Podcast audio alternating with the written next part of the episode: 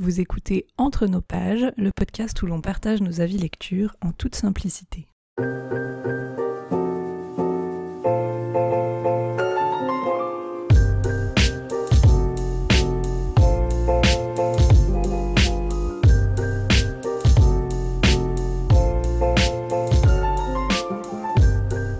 Bonjour Charlène.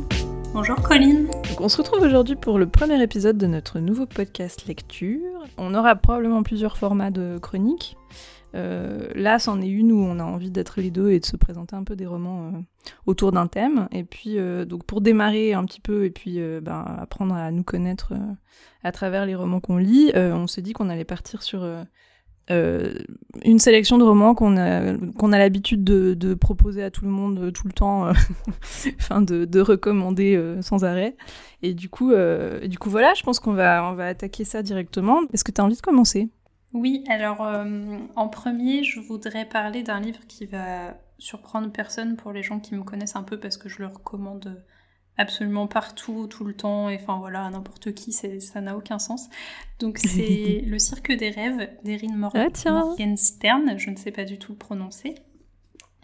Donc euh, pour celui-là, je vais vous lire le, résumé parce que je ne suis pas très douée pour résumer un bouquin et qu'en plus ça fait longtemps que je l'ai lu. Donc je me lance. Allez. Il est arrivé comme par enchantement, dressant sous le ciel étoilé ses chapiteaux noirs et blancs, le cirque des rêves. Approchez, mesdames et messieurs, petits et grands, entrez. Ici se déroule plus que tour et acrobatie. Sous vos yeux ébahis, la véritable magie est à l'œuvre. Deux jeunes illusionnistes, Célia et Marco, s'affrontent dans un combat magique pour lequel ils sont entraînés depuis l'enfance. Voués à se mesurer dans le plus prodigieux des défis, ils sont adversaires. Mais entre eux, une magie plus grande opère, celle de l'amour. Une passion ensorcelante qui pourrait leur être fatale. Euh, en fait, pour, euh, ce livre, je sais même pas comment je suis arrivée à le, à le lire. Je crois que c'est au, début de mon blog où euh, je le voyais pas mal passer. Il est sorti en je ne sais pas quelle année, 2010, euh, là d'après ce que je vois sur le bouquin, 2012 en français. Et, euh, et en même temps, je trouve qu'on en parle beaucoup, enfin je l'ai beaucoup vu passer, et puis, et puis bizarrement, j'ai l'impression qu'on n'en parle pas tant que ça au final. Il y a beaucoup de gens qui ne le connaissent pas. Mhm. Donc il me tentait beaucoup quand quand j'ai vu, parce que j'ai une sorte d'obsession un petit peu pour les cirques, et que la couverture est très belle et que je suis très superficielle. Et en fait, euh, j'ai adoré ce bouquin, je pense que c'est clairement mon bouquin préféré depuis, euh, depuis que je l'ai lu.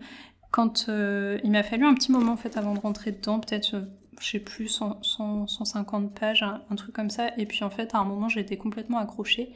Et, et, du coup, je l'ai lu quasiment d'une traite. Je trouve qu'il est super bien écrit. Bon, du coup, tu l'as lu mhm. aussi, euh, Colline. Donc... Ouais, je l'ai lu grâce à toi, parce que c'est toi qui me l'as offert. c'est ça. Bah, c'est vraiment le problème, c'est que je l'ai offert à... Enfin, c'est pas toi un problème, mais euh, je l'ai offert à énormément de gens, tellement je l'ai aimé. Et, euh, et, du coup, je trouve que l'écriture est, est, juste ouf, en fait. C'est hyper envoûtant. Oui. Tu l'as lu en, en, VO, toi, hein, je crois. Oui, tu me l'as envoyé en anglais, oui. Et effectivement, je trouve que il, ouais, c'est une écriture hyper sensible et hyper hyper englobante comme ça. Enfin, t'es tout de suite pris dedans, quoi. C'est ça, il y a, l'ambiance aussi qui est assez... Euh, c'est vraiment un ensemble, en fait, mais, euh, mais on est plongé dans l'ambiance. C'est son premier bouquin à l'autrice, je crois. Et, mhm. euh, et, voilà, donc je le trouve vraiment super. Je sais pas quoi dire pour donner envie aux gens de le lire, c'est pour ça que du coup je le rachète directement, c'est plus simple. mais, mais ouais, non, il est vraiment très très bien écrit, l'histoire est, hyper intéressante et j'ai très envie de le relire d'ailleurs. Donc je pense que je vais le relire très prochainement. Mais, euh, mais ouais, il est vraiment chouette. Donc c'est du fantastique, hein, comme, euh, non, comme le laisse pas entendre le résumé, mais, euh, mais c'est du fantastique. Et, et ouais, c'est vraiment très beau. Je sais pas quoi dire de plus au final. Oui, et il faut quand même noter aussi que pour toi qui est en général pas tellement fan de romance, euh, le résumé donne l'impression que c'est une énorme romance, euh, tu sais, sous, sur fond de cirque, mais en fait, vraiment pas du tout. Ouais, c'est vraiment. Enfin, la romance est, est assez. Enfin, c'est pas anecdotique parce que c'est quand même une part je dirais pas jusqu'à dire importante, mais c'est quand même euh, bah, un peu le, fil rouge, si on veut, du, mhm. roman. Mais, euh, mais c'est vrai que ça reste euh, en fond, en fait. Et, et du coup, c'est pas gênant. Et, Ouais, puis c'est très poétique aussi, quoi. C'est pas du tout. C'est ça. Enfin, ça, ça c'est super bien amené, quoi. Voilà. Donc ouais, non, il est, il est vraiment très très bien. Et je crois qu'il est, en... il est plus édité, en poche en tout cas, en, français, je sais pas pourquoi. Ah ouais Mais ouais, c'est bizarre, hein. mais, euh, mais du coup, bah, je le recommande vraiment à, à, tout le monde, peu importe, euh, peu importe ce que les gens aiment ou pas. Et, euh, et ouais, non, bah, en fait, je pense qu'il faut... Ce qui peut déplaire un peu, c'est peut-être la, la, plume qui est quand même assez particulière et le fait que c'est très mystérieux en fait, donc on met un petit moment avant de vraiment se, se bah, être pris dedans en fait. Mais, euh, mais je pense que quand on insiste, euh, c'est vraiment cool. Donc voilà. Ouais, c'est ce que j'allais dire aussi. C'est vrai que le début était assez euh, curieux parce que tu sais pas trop. Il y a pas tout de suite une histoire de cirque en plus. Donc t'es pas, pas trop sûr dans quoi tu t'embarques. Et puis après, une fois que c'est parti, c'est vrai qu'il se dévore. C'est ça. Et toi, t'as choisi quoi? Alors, euh, donc moi je, suis partie un peu dans différents styles, mais le premier bouquin que j'avais envie de présenter c'était d'un polar, donc c'est Les lieux sombres de Gillian Flynn. Euh, euh, c'est Dark Places en anglais, et puis je crois que je te l'ai offert d'ailleurs. Je, crois pas que tu l'as lu encore. Hein. non, je sais pas si je si j'arriverai à me mettre dedans un jour. C'est pas grave au cas où, mais en tout cas ouais ouais c'est aussi un bouquin que j'ai tendance à offrir pas mal, en tout cas aux gens qui ont envie de lire des, des polars. Euh, donc moi j'en ai lu beaucoup pendant un temps et puis j'ai commencé à pas mal me lasser du schéma du flic euh, qui fait son enquête et puis euh, c'est toujours un petit peu les mêmes personnages de flics et les mêmes types d'enquêtes et puis du coup je commence à beaucoup plus me tourner vers ces romans où l'enquête n'est pas menée directement par, par des professionnels en fait. Et c'est ce que j'aime beaucoup dans Les lieux sombres, c'est que... Donc d'abord Gillian Flynn, c'est celle qui a écrit Gone Girl aussi. T'as peut-être vu le film Je sais pas si tu... Ouais, et du coup, euh, bah, j'avais beaucoup aimé euh, le bouquin aussi euh, de Gone Girl. Et puis. C'est les apparences en français, non Un truc comme ça? Ouais, j'étais en train de chercher. Ouais, c'est ça, ouais, c'est les apparences. Et, et du coup, j'avais, j'avais eu envie de lire ses autres romans parce que j'avais beaucoup aimé celui-là. Et puis, elle en a fait enfin trois grands et puis un petit euh, qui est sorti par après. Et euh, donc euh, Les lieux sombres, je sais plus si c'est son premier ou son deuxième, mais en tout cas, je l'ai lu ben, en fait en ayant d'abord lu Gone Girl et en ayant envie de retourner vers sa plume. Et j'ai vraiment beaucoup aimé le, la construction de ce livre en fait. Ça part vraiment sur une, une, jeune femme qui s'appelle Libby, je crois, et puis qui a qui, a, qui est la seule survivante d'un massacre en fait qui a tué toute sa famille quand elle était petite. Et puis elle a accusé son frère parce qu'elle a vu son frère euh, s'échapper de la maison en gros euh, et puis elle a témoigné du coup pour qu'il parte en prison quand elle elle était tout enfant. Et puis depuis euh, bah, c'est une affaire qui a fait le tour des États-Unis. Elle, survit un peu grâce aux dons des gens et puis voilà à la compassion qu'ils ont pu avoir pour son histoire. Mais maintenant bon elle va sur ses 30 ans je crois et puis bon bah il y a d'autres drames qui se passent il y a d'autres modes qui, qui, qui, changent et du coup ben elle commence à avoir besoin d'argent elle a jamais vraiment construit de, de vie finalement parce qu'elle a jamais fait de formation elle est quand même en énorme dépression depuis tout ce temps, euh, d'avoir perdu toute sa famille d'un coup. Et puis, euh, et puis euh, elle est approchée par un groupe de gens qui sont des espèces de détectives amateurs qui ressuscitent un peu des vieilles enquêtes un peu étranges. Et au début, elle va parler chez ces gens en pensant que c'est juste une simple participation euh, voilà euh, contre rémunération juste pour venir raconter son truc.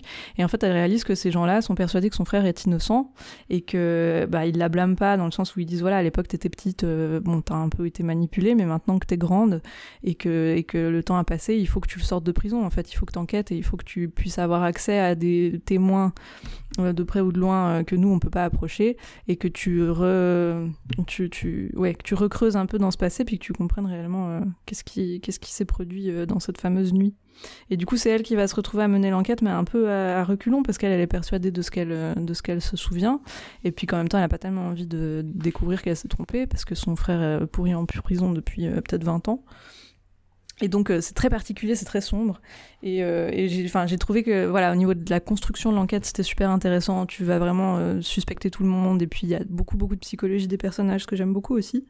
Et du coup pour moi ouais, c'est vraiment un, un polar que j'ai que, ouais que j'ai dévoré qui m'a vraiment pris euh, enfin complètement euh, euh, dedans et puis et puis que j'ai pas oublié quoi vraiment je trouve qu'il est très particulier au niveau de son atmosphère. Et puis bon bah, la fin est la fin est folle. Raconte pas la fin. Non non. Mais bon c'est toujours le risque des, des bouquins comme ça parce que tu les survends et après les gens ils sont déçus. Mais en tout cas moi j'ai été assez bluffée. Très bien. Ça me donne envie de le lire.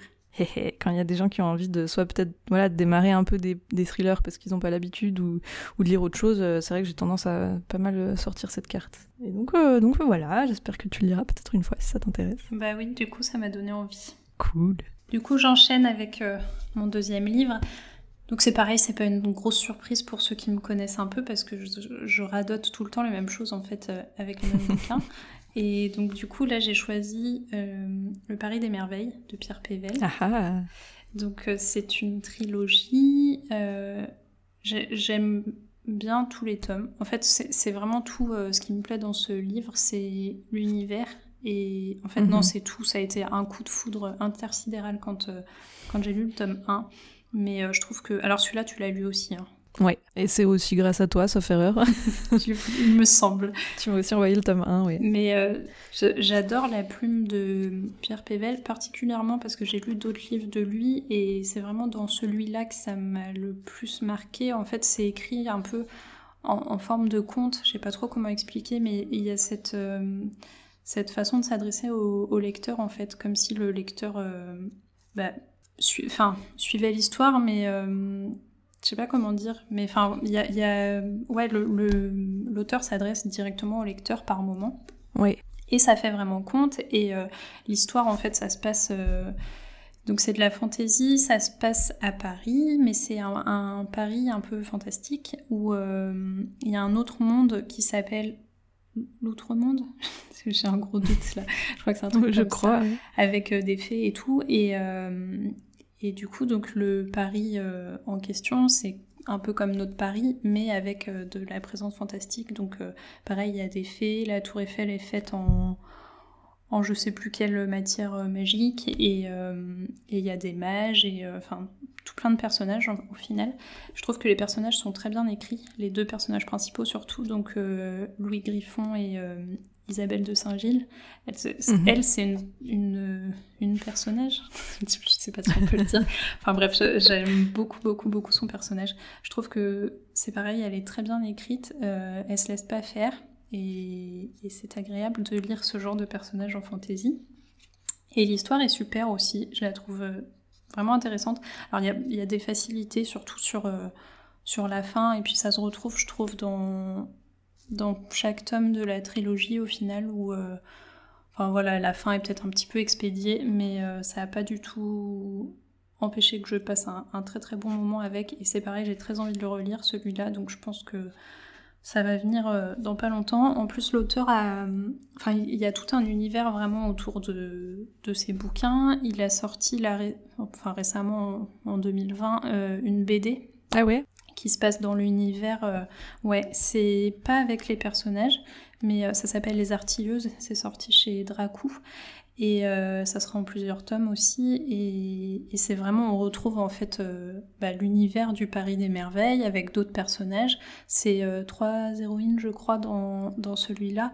Et, et, on retrouve en fait le, le ton un peu malicieux, je sais pas si on peut dire ça comme ça, mais de, de Pierre Pével. Et et ouais, c'est un univers que j'aime beaucoup et du coup que je recommande. Je pense que ça se lit sans problème qu'on aime la fantaisie ou pas. En fait, on n'a pas trop cette impression d'être plongé dans un dans un univers qu'on ne connaît pas du tout parce qu'on est quand même dans Paris, donc bon, ça va, Paris, on connaît un petit peu. Et euh, il n'y a pas trop d'éléments euh, un peu enfin tu vois les, un peu des, codes de la fantaisie je trouve qu'on en est mm-hmm. un peu loin enfin on n'en est pas loin mais ça reste ça fait presque plus euh, roman de KPDP un peu. Euh. C'est ça. Et euh, enfin, je pense que c'est vraiment de, un bouquin accessible que qu'on aime la fantaisie ou pas, ou qu'on en lise beaucoup ou pas. Et, et, du coup, voilà. Donc, je le recommande très souvent parce que c'est vraiment un univers que j'adore et c'est le, bouquin que je préfère de, de Pierre Pével. Mais bon, il fait aussi partie de mes bouquins préférés tout court, je pense. Ouais, et puis c'est vrai que c'est bah, très aventure, donc euh, ça peut être une très bonne porte d'entrée aussi pour des gens qui connaissent pas trop le fantastique, euh, puis qui ont envie de se lancer. C'est ça. Ouais, j'ai beaucoup aimé ce bouquin aussi. T'avais lu la suite ou pas? Oui, j'ai lu les trois, ouais, j'avais acheté l'intégrale, euh, la grande bleue là. Ah oui, c'est vrai. Très très lourde que j'ai dû ramener de Paris. Mais ouais, ouais, du coup, je l'ai lu là-dedans. Et j'ai trouvé. Je pourrais peut-être même pas te dire qu'est-ce qui se passe dans quel tome, mais c'est l'ambiance générale que j'ai retenue et qui m'a beaucoup plu, ouais. Je comprends. C'était un très bon choix bravo. ensuite, donc moi j'ai envie de mettre un peu de contemporain aussi, et puis de changer de changer de continent. Et du coup, j'ai envie de parler de Haruki Murakami. Est-ce que tu as déjà lu du Murakami d'ailleurs? Non, j'ai très envie de lire c'est lui qui fait un Q84 là ou je sais pas quoi. Ouais, ouais ben je vais dire un Q84 parce que je suis suisse, mais, mais oui. mais oui, du coup, il y a plusieurs de ces livres qui me, qui me font aussi. Ouais, bah, j'en ai, lu euh, quand même quelques-uns maintenant, et puis euh, bah, j'aurais pu parler d'un Q84, euh, n'est-ce pas? Parce que je l'ai beaucoup aimé aussi, mais là, je suis partie sur l'incolore Tsukuru Tatsaki et ses années de pèlerinage, qui pas forcément sont plus connus, mais c'est un qui est sorti il y a quelques années, et puis bah, on me l'a offert en fait parce que je venais de finir justement un Q84, et que bah voilà, la personne qui me l'a offert juste a vu qu'il avait sorti un nouveau bouquin, et puis se dit, ah ben, comme elle a aimé l'autre, on va essayer. Et, ce qui est différent dans celui-là par rapport aux autres que j'avais lus avant, c'est qu'il n'y a pas du tout de fantastique. C'est complètement contemporain. Et, euh, je trouve que du coup, euh, c'est là que j'ai vraiment pu isoler l'essence de ce que j'aime chez Haruki Murakami, parce qu'avant, je pensais que c'était beaucoup cette ambiance qui est très, très. Euh, très très mystérieuse comme ça un peu onirique tu sais dans une espèce d'entre-deux mondes où tu sais jamais trop si t'es chez nous ou pas chez nous. Et tu vois ça va être des des événements qui se passent, tu sais pas trop si c'était dans le rêve de la personne ou pas, et du coup ça te met dans des bulles un peu très euh, très euh, très étranges comme ça. Euh, et du coup dans, dans celui-là, il n'y a pas du tout cette ambiance-là parce que c'est complètement réaliste. Mais en fait, t'arrives quand même à te retrouver plongé dans cette espèce de bulle de coton parce que c'est la plume en fait, c'est la plume de Murakami qui est très très sobre et très très délicate comme ça et c'est un style, je pense à la japonaise. Alors je, je connais pas ultra bien le Japon, mais mais j'ai pu retrouver ce genre d'atmosphère dans d'autres plumes euh, japonaises aussi. Ce côté très sobre et très mesuré sur les émotions et très, euh, tu vois, très à distance comme ça, euh, qui va te présenter les émotions mais sans en faire des caisses et sans, sans te les décrire sur des pages et des pages comme le truc un peu hollywoodien, tu vois, très extrême. Et non, c'est vraiment très, très délicat et du coup, ça, ça, c'est apaisant en fait je trouve comme lecture parce que même s'il arrive plein de choses au personnage et que voilà euh, il passe par des états euh, pas forcément que agréables euh, il y a cette, toujours ce côté mesuré qui fait que toi tu peux rester à distance et rester toujours un peu sur le même ton et, moi, ça m'apaise énormément, en fait, ce genre d'atmosphère. Et du coup, c'est vraiment un auteur que je peux lire plus ou moins, peu importe ce qu'il me raconte, en fait. Tu vois, juste, euh, j'ai envie de me retrouver dans cet état et de le laisser me guider euh, vers à peu près n'importe quoi. et, donc, en l'occurrence, l'histoire est, pas forcément dingue. Hein. C'est vraiment juste un, personnage qui, qui, a beaucoup de mal à s'accepter lui-même, qui est très jugeant envers lui-même et puis qui faisait partie d'une bande de potes euh, que lui trouvait vraiment fabuleux. Enfin, il trouvait qu'ils étaient tous euh, euh, justement très colorés et lui incolore. Et du jour au lendemain, ils ont tous arrêté de lui parler. Et puis, il a jamais su pourquoi, il a jamais réussi à, aller leur demander. Et puis, je crois que c'est 16 ans plus tard qu'il décide de, de ben, de comprendre en fait ce qui s'est passé, puis de retourner leur parler pour, pour essayer de quand même lever le voile là-dessus. Et donc, bah, finalement, c'est plus ou moins que que de l'introspection et un peu des dialogues et euh, voilà euh, vaguement une petite enquête de tu vois remonter le fil de qu'est-ce qui a fait que, que tout le monde m'a m'a tourné le dos mais c'est surtout euh, c'est surtout cette atmosphère quoi qui moi me m'emporte énormément et et ça, ça me change beaucoup, ça me dépayse beaucoup cette plume et, ouais, du coup je pense que je vais tout lire ce qu'a écrit Murakami juste parce qu'à chaque fois ça me voilà, ça me met dans ce, ce petit cocon que j'aime beaucoup. Mais comme tu dis, je pense que. Enfin, je me demande si c'est pas un truc un peu spécifique à la littérature japonaise parce que. Enfin, ouais, je pense plus japonaise quand même. J'en ai pas lu énormément, mais euh, c'est très particulier, je trouve, par rapport à ce qu'on peut avoir l'habitude de lire quand on lit plus euh, des romans, euh, comme tu dis, soit américains, soit européens éventuellement. Tu as mhm. vraiment ce, ce, côté, la distance là dont tu parlais, j'ai l'impression qu'il y, avait ça aussi systématiquement pardon, dans ce que, que j'ai lu. Et, euh, et, ouais, je me demande si euh, t'en, as lu d'autres des, des, auteurs japonais ou pas trop? Ouais, ouais, ouais. Euh, bah, j'ai lu Yoko Ogawa, là, celle qui a écrit La formule préférée du professeur et, d'autres bouquins de ce type. Je, je suis assez sûre qu'elle est japonaise aussi. j'ai dû en lire deux, trois autres. Et je pense que oui, il y a quand même une tendance générale à ça. Et peut-être que dans ce sens-là, Murakami, ce qui le distingue plus, c'est en plus son atmosphère très onirique, euh, qui, pour le coup, je pense, lui est propre. Euh, mais c'est vrai que bah voilà, du fait que moi je suis pas euh, habituée à cette littérature-là, je retrouve en tout cas chez lui un truc un truc qui me fait beaucoup de bien et que probablement je pourrais trouver chez d'autres euh, de ses contemporains. Mais ouais, en tout cas, voilà, je... c'est très particulier, mais je trouve que ça fait du bien de temps en temps de devoir se confronter à d'autres littératures, quoi, vraiment des trucs où, où t'as pas les codes parce que t'as pas l'habitude et que du coup ça fait du bien aussi. Ah bah super, il y a un hélicoptère qui passe.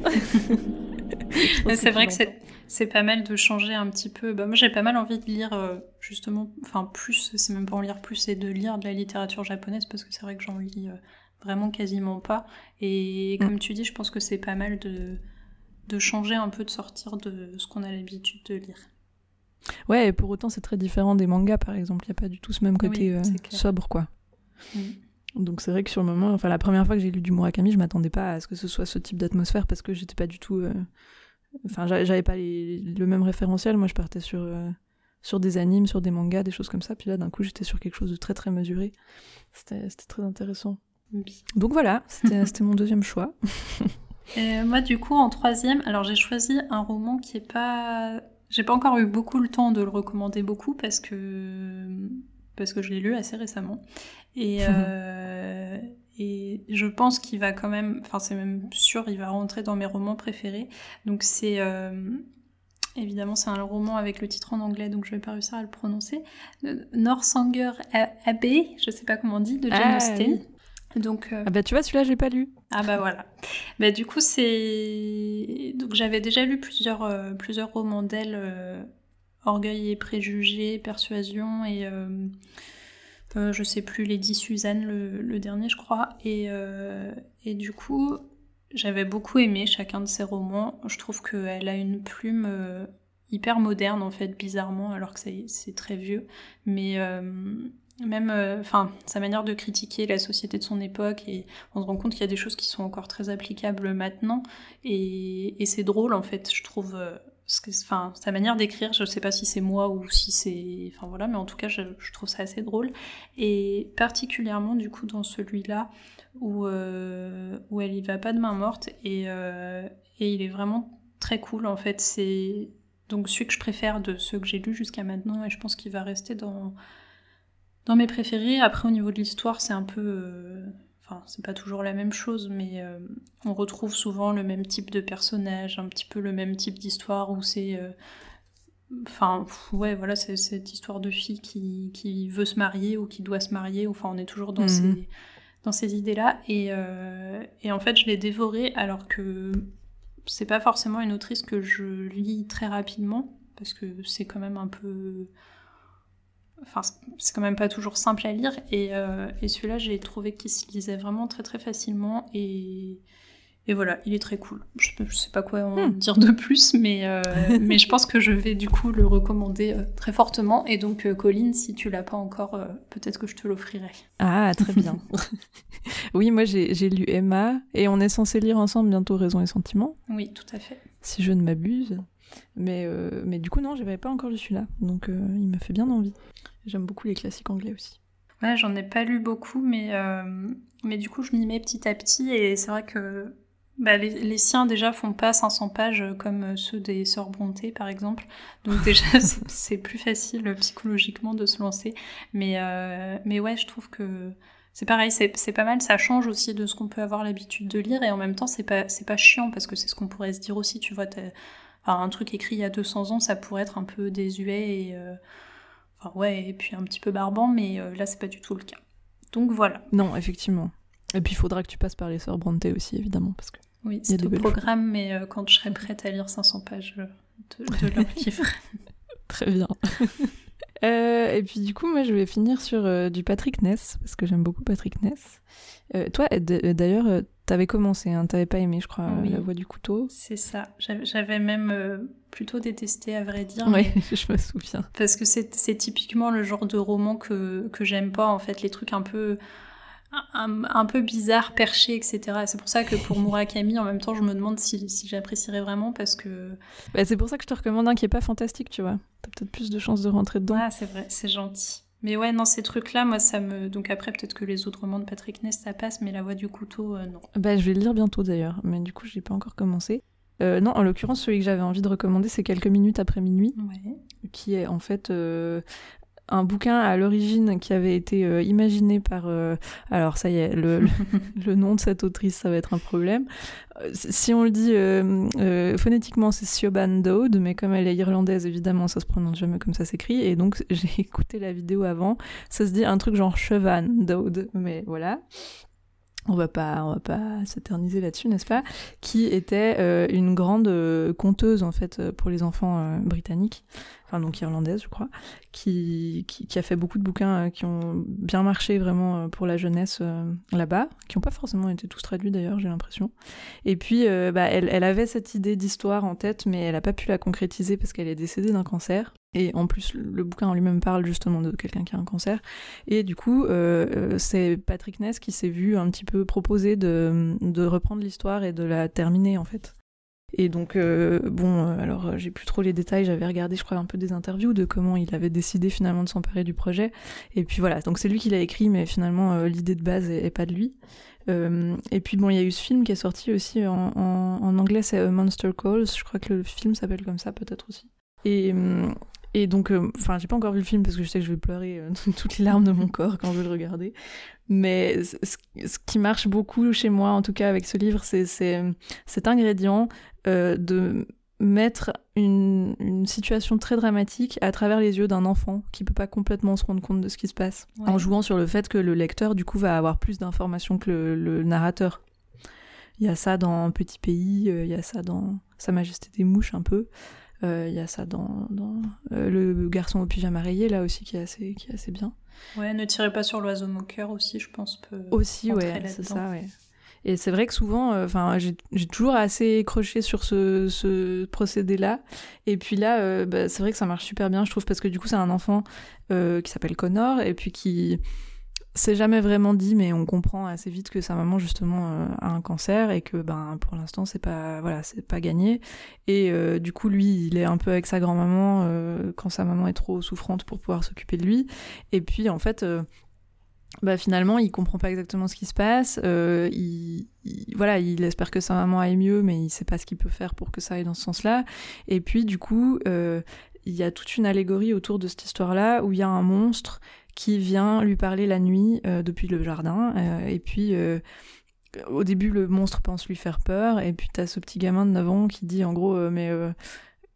Ouais, tu me fais pas peur, euh, je connais des monstres bien plus effrayants que toi. Et, ce, livre qui est très court, il est ponctué de plein de phrases comme ça qui sont très très percutantes quand tu les lis. Et, euh, du coup, le monstre lui propose de raconter trois histoires, et puis ensuite c'est l'enfant qui lui racontera une histoire. Et puis en fait, c'est vraiment tout un parallèle entre le combat que vit euh, Connor et surtout sa maman face à cette maladie, et puis finalement les émotions qui vont être vachement illustrées par les histoires du monstre. Et en fait, il y a des parallèles qui se font entre les deux qui font des scènes absolument merveilleuses où tu, tu peux tellement bien ressentir la rage et tellement bien ressentir l'impuissance grâce en fait à cette figure du monstre qui casse tout et enfin c'est- je, je veux pas trop en dire mais c'est merveilleux. Et, euh, et c'est ce qui m'a fait découvrir aussi justement la plume de Patrick Ness que moi j'aime personnellement beaucoup beaucoup et qui a toujours des concepts assez barrés effectivement justement pour raconter ces histoires. Et je trouve que pour pour euh, ouais pour parler des émotions et, et des états d'âme des, des enfants et des adolescents enfin il, il a des mots très simples mais il y a des, vraiment des phrases que j'ai eu envie de, de surligner et de garder tellement tellement elles font mouche au moment où tu les lis quoi. Enfin je trouve ça merveilleux et donc euh, voilà j'ai pleuré tout ce que je pouvais déjà sur le bouquin. C'est pour ça que je me garde un petit peu pour le, le film parce que ça va être compliqué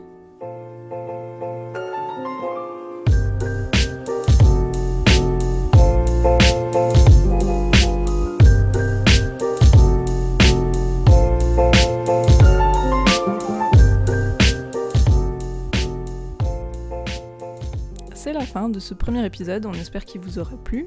Euh, N'hésitez pas à venir euh, nous encourager sur Instagram, on a un compte qui s'appelle Entre nos pages. Euh, si vous voulez venir donner vos avis, nous proposer des sujets ou juste voilà, venir dire bonjour, c'est avec grand plaisir. De notre côté, on se retrouve dans 10 jours pour un nouvel épisode où l'on vous parlera de nos habitudes de lectrice.